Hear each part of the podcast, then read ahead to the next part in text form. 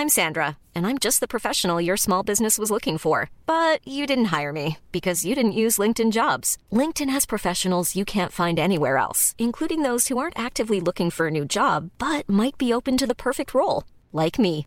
In a given month, over 70% of LinkedIn users don't visit other leading job sites. So if you're not looking on LinkedIn, you'll miss out on great candidates like Sandra. Start hiring professionals like a professional. Post your free job on linkedin.com/people today.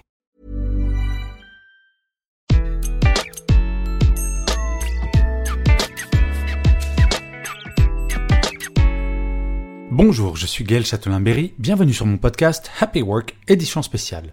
Pour cet épisode, je reçois Bertrand Stalder, le président du célèbre groupe Se Loger. Pendant cet entretien, nous parlerons de carrière, de bien-être bien entendu, de communication transparente dans l'entreprise, de télétravail et des changements induits par la crise actuelle. Je vous souhaite une excellente écoute. Bonjour Bertrand. Bonjour Gaël. Alors, merci beaucoup d'avoir accepté cette invitation. Je suis très fier que vous ayez accepté et je vais commencer, comme la tradition le veut maintenant, par vous présenter rapidement. N'hésitez pas, si jamais je dis une bêtise ou que j'ai oublié quelque chose de fondamental, à me corriger à la fin de cette présentation. Donc Bertrand, vous êtes diplômé de l'ESCP Europe en 1994 et vous avez commencé votre carrière au comité d'organisation de la Coupe du Monde de football, la plus célèbre d'entre elles, celle de 1998, avant de rejoindre en 98 justement le Club Med où vous commencez votre parcours dans le digital. En 99, vous cofondez cityvox.com, puis intégrez les rangs du groupe Fnac en 2004 et devenez CEO de Fnac.com en 2011, la filiale en charge des activités de e-commerce et multicanal en 2011. Enfin, vous rejoignez Se Loger en 2013 en tant que DG et vous en devenez le président en 2016. Et ensuite, Se Loger devient en 2018 le groupe Se Loger suite à l'acquisition et l'intégration de Logikimo. Un très beau parcours et très varié, très digital comme on dit. Et je vais commencer justement, j'aime beaucoup cette question pour des gens qui ont des parcours comme ça très complets. Vous avez bougé beaucoup dans votre carrière. Que représente votre activité professionnelle pour vous? Euh, avant tout euh, du plaisir, c'est-à-dire que euh, mais j'ai pas fait un choix de carrière, j'ai plutôt euh, euh, répondu à des, à des opportunités. Et, et, pour la petite anecdote, sur mon premier job, je cherchais un, un, job dans la production audiovisuelle que je ne connaissais pas spécialement, mais voilà, j'ai cherché. Bon, évidemment, j'avais pas forcément le réseau nécessaire pour. Et puis un soir, en prenant une bière, un vendredi soir avec un copain dans, dans le deuxième arrondissement, il me fait part qu'il rejoint le comité d'organisation de la Coupe du Monde. Le mardi, je dépose mon courrier, puisqu'à l'époque, il n'y avait pas encore euh, les emails. Et, euh, et le lundi d'après, c'est-à-dire une semaine après, finalement, j'étais, euh, j'avais rejoint le comité d'organisation. Donc voilà, donc ça a été souvent par des rencontres et, je dirais l'envie, l'attractivité, soit du secteur, soit du, type de job et de, de, la, de, la, mission à accomplir. Voilà, ça a été souvent fait au dernier moment. Alors, qu'est-ce que vous diriez à un, jeune diplômé, ou d'ailleurs pas un jeune diplômé, qui se dit, moi, j'ai un plan de carrière, il est super bien écrit bah, je dirais qu'il y a, peut-être de la chance pour ceux qui euh, savent euh, dès le départ ce qu'ils veulent faire, où ils veulent aller, etc. Quand je dis de la chance, euh, je le pense à moitié, c'est-à-dire que je pense qu'il faut aussi laisser faire le, hasard, laisser faire les opportunités, et puis aller surtout là où, où notre notre envie nous porte. Voilà, laisser faire aussi l'intuition, l'envie et pas forcément euh, et pas forcément le plan de carrière. Quand je suis euh, quand je suis rentré au Club Med, je je, je savais pas que j'allais faire ensuite toute ma carrière dans le digital et j'avais pas prévu de travailler sur Internet euh, toute ma vie. Et puis finalement, c'est c'est ce qui m'a mis le pied à l'étrier. Voilà, il y a des choses qu'on sait. Par exemple, quand j'ai arrêté la Coupe du Monde, je savais que je voulais créer euh, avoir une étape d'entrepreneur avec deux autres euh, amis de, la Coupe du Monde. On n'avait pas l'idée, on a attendu un an. Euh, j'ai eu cette expérience au Club Med et finalement, dans la foulée, j'ai, on, on, a trouvé l'idée et là, on s'est, on s'est lancé. Donc voilà. Donc je pense que il faut surtout se laisser guider par ses intuitions et ses envies. Vous avez parlé de plaisir et je trouve que associer plaisir, carrière et travail, c'est généralement un très bon signe. Et avec pas très loin en tout cas du plaisir, il y a la notion de bien-être. Comment est-ce que vous, vous abordez les questions du bien-être au travail dans votre position de président de votre entreprise? Alors, je, dirais que j'ai beaucoup euh, évolué euh, à titre personnel au cours de, au cours de mon expérience euh, au sein du groupe Se Loger. D'abord parce que c'est un groupe au sein duquel, dans son ADN, hein, donc je dirais même avant, bien avant que j'y sois, etc., où il y a une profonde tolérance, un esprit euh, collectif assez fort. Les gens aiment bien faire la fête ensemble, euh, célébrer ensemble, partager des moments, se souvenir de bons moments, faire la fête. Voilà. Donc, ce, ce, ce, collectif était assez assez naturel. Donc, je dirais qu'il y avait une forme de bienveillance collective, en tout cas de de convivialité et aussi d'humilité que je, qui est une qualité moi que j'affectionne euh, particulièrement. Et donc euh, le collectif est important. Et c'est vrai que euh, on a des conditions de travail au sein du groupe Sologer qui sont extrêmement attractives, extrêmement positives. On peut le citer sur le, le, les RTT, on a pas mal de jours de RTT, etc. Mais il y avait des choses sur lesquelles on était euh, et j'étais peut-être un peu fermé. Euh, euh, j'avais une image, par exemple, du télétravail qui n'était pas forcément très très moderne. Et puis on, on, est rentré dans un cycle d'essai il y a à peu près un an et demi. Et en début d'année 2020, on avait décidé d'officialiser le un jour de télétravail, mais euh, pour une partie euh, des équipes, pas pour toutes les équipes. Bon, évidemment, les grèves et euh, le Covid ont fait sauter, ça. Et aujourd'hui, on a décidé de, passer voilà sur Bon, évidemment, en ce moment, on est 100% télétravail, mais on a décidé d'officialiser un peu le 2-3 jours de travail en permanence dans les, dans les équipes on a au cours de ces dernières années porté une attention effectivement assez particulière à, à, cet esprit euh, collectif et à, adapter des conditions de travail qui soient euh, les plus agréables pour les uns et les autres, à la fois au bureau et à la fois chez soi. Et donc, Bertrand, si j'ai bien compris, ce que vous dites, c'est que les, les, transformations qui ont eu lieu du fait de la pandémie, finalement, vous allez en garder même une fois que la pandémie sera passée. Oui, alors j'insiste, toutes les transformations ne viennent pas de la pandémie. Par exemple, on avait inscrit euh, dans notre dans, dans notre plan stratégique euh, un pilier euh, qu'on a finalement fait évoluer, même qui est devenu plus qu'un pilier, qui est le faire ensemble. Donc on a on a beaucoup travaillé sur des actions parce que notre groupe grossissant, l'enjeu du travail, de la transversalité, du travail collectif et, et, de et de ne pas se retrouver simplement dans ces équipes était capital. Donc il y a des choses qu'on avait initiées avant. Et puis, euh, effectivement, euh, Covid a, changé beaucoup de choses et nous pousse à, enfin, pas nous pousse, nous a convaincus de ne pas revenir en arrière sur un, sur un certain nombre de sujets, dont le télétravail en fait partie. Et au-delà de ces, de ces évolutions qui ont été, alors j'ai bien compris qu'il y avait déjà un travail avant la pandémie, donc vous aviez eu le nez creux sur le télétravail, puisque c'est, euh, il y a eu une grande accélération. Mais au-delà de ces évolutions, par rapport à quand vous étiez un, un jeune diplômé, est-ce que vous constatez chez les jeunes recrues une évolution par rapport aux attentes qu'ils ont par rapport à leur entreprise? Alors, un, premier élément qui m'a été vraiment, qui m'a sauté aux yeux pendant le, Covid, c'est que euh, finalement, les plus malheureux du 100% télétravail, c'est souvent les plus jeunes, parce que finalement, on perd une dimension sociale euh, et d'interaction sociale extrêmement forte. Alors quand on est, on va dire, en famille euh, avec des enfants euh, ou installé, etc., on le perd un peu, mais on a ce cocon familial. Quand on est plus jeune, bah, on a plus envie de sortir et de rencontrer des copains à droite à gauche, ou même se construire des nouveaux amis par ce biais-là. Cette dimension sociale, ça c'est quelque chose auquel on tient particulièrement. Par exemple, on l'a affirmé, on ne fera jamais 100% de télétravail sauf contraint, parce que euh, il faut que les gens se rencontrent, vivent ensemble, euh, se touchent, euh, se parlent de face à face, etc. Donc ça, c'est le premier élément. Après, le deuxième élément qu'on constate bien, c'est toute cette dimension autour de l'équilibre entre la vie professionnelle et la vie personnelle, même si les frontières sont de plus en plus floues parce que son tissu social peut être celui du bureau. Néanmoins, on sent que cette, cet enjeu de l'équilibre est beaucoup plus fort chez les nouvelles générations que ça pouvait l'être euh, dans nos générations. Ça, effectivement, c'est un constat. On est peu ou prou de la même génération et c'est vrai que notre, notre rapport à cet équilibre n'était pas tout à fait le même. Et finalement, je ne sais pas comment vous le vivez, mais je, je regarde ces générations avec un petit côté envieux en me disant, mais quand même, c'est pas complètement idiot cette attitude-là. Non, et, et j'irai euh, plus loin. En fait, on, on, est dans une, dans une démarche de peut-être un peu plus d'équilibre, un peu plus de confiance, et aussi d'autonomisation. C'est-à-dire que là où on a beaucoup évolué, par exemple, au cours des dernières années dans l'organisation, c'est comment arriver à, passer euh, d'un top-down à, un bottom-up euh, et voir euh, un, savant équilibre entre les deux. En tout cas, de laisser plus d'autonomie et de capacité à faire et à décider de la part des équipes.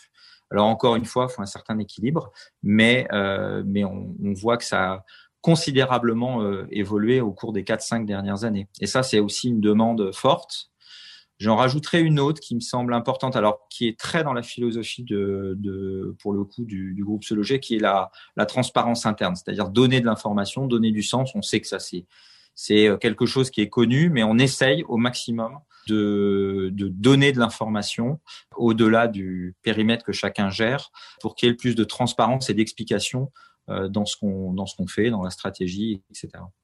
C'est vrai que c'est une tendance lourde actuellement, la notion de transparence, et on a vraiment constaté, particulièrement en ces périodes de confinement, que le manque de transparence pouvait générer de l'anxiété. Et comment est-ce que cette transparence, vous l'exprimez? Ça va être par des visios, par des emails, par des newsletters? Comment vous, comment vous faites?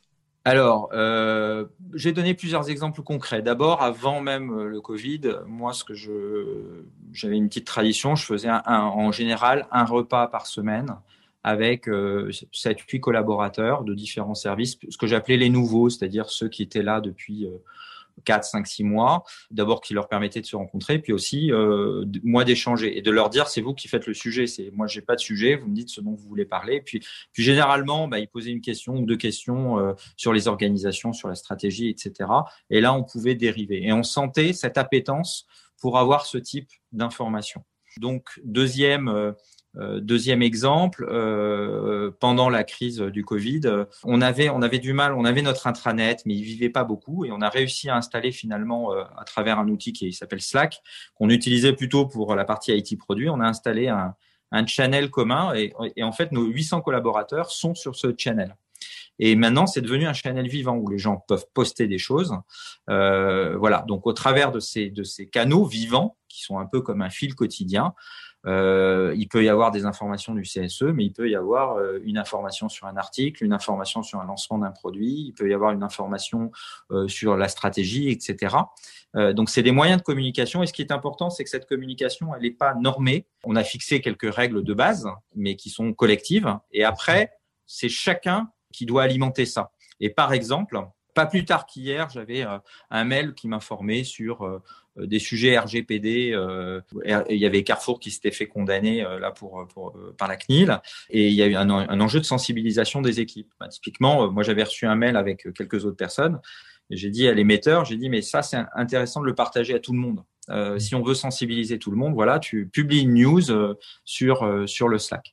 Et puis on fait aussi ce qu'on appelle des meet infos. Donc une fois par mois, euh, en visio, on fait euh, avec les, les, les, 800 collaborateurs, on fait euh, une visio dans laquelle pendant une heure, on, on présente les résultats, nos résultats d'audience, nos résultats de chiffre d'affaires, donc ils le suivent mensuellement.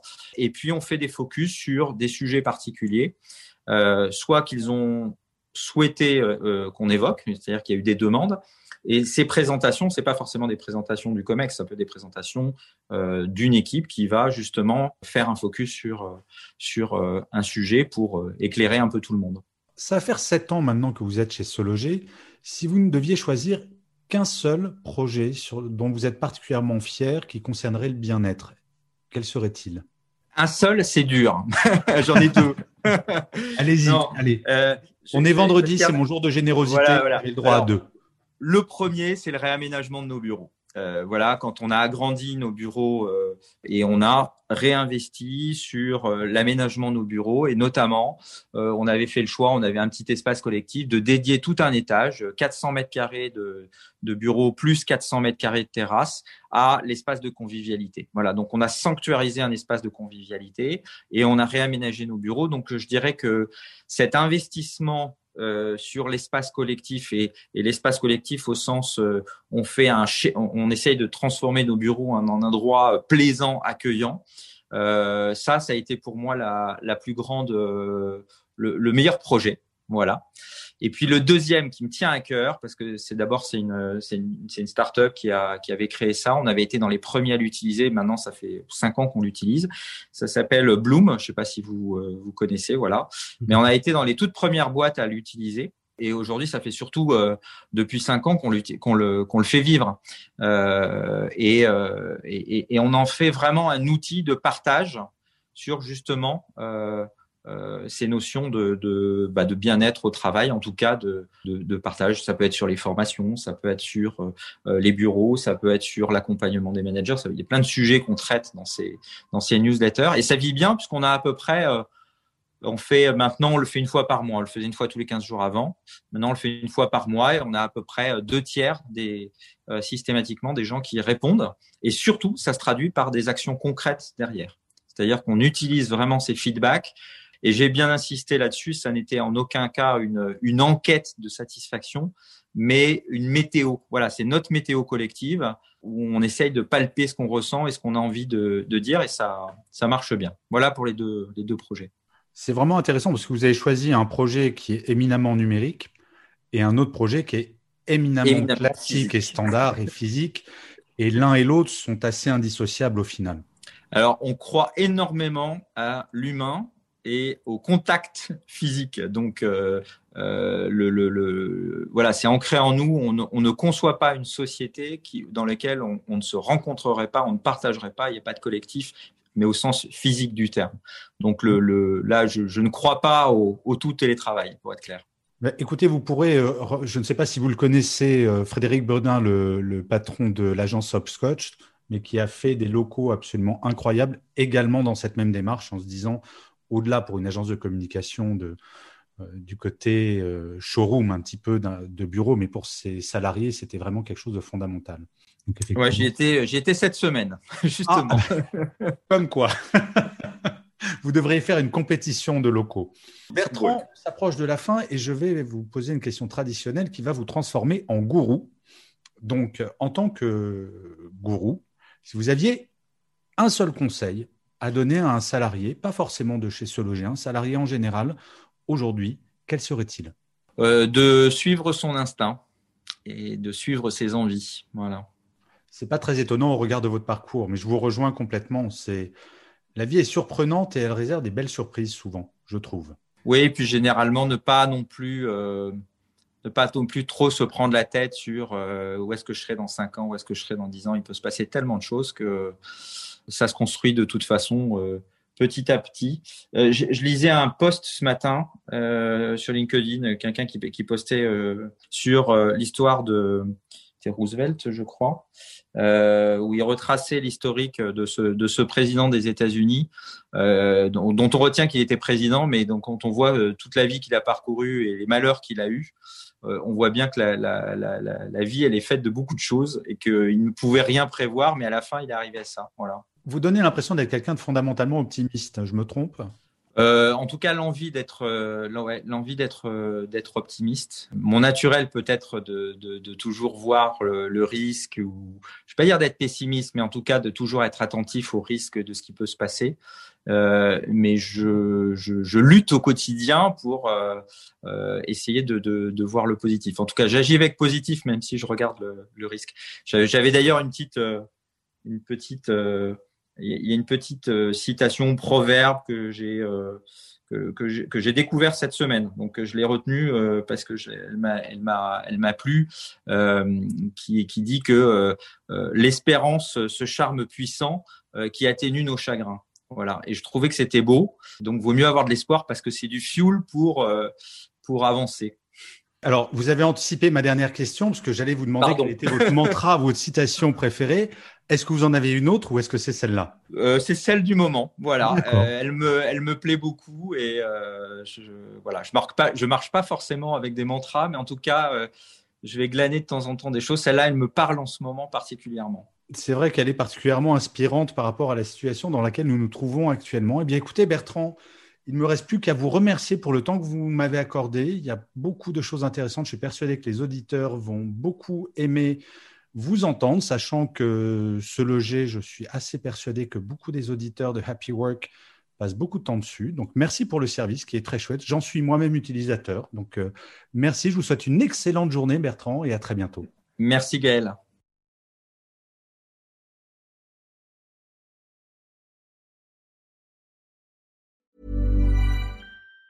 Even on a budget, quality is non-negotiable. That's why Quince is the place to score high-end essentials at 50 to 80% less than similar brands. Get your hands on buttery soft cashmere sweaters from just 60 bucks, Italian leather jackets, and so much more. And the best part about Quince, they exclusively partner with factories committed to safe, ethical, and responsible manufacturing. Elevate your style without the elevated price tag with Quince. Go to quince.com slash upgrade for free shipping and 365-day returns.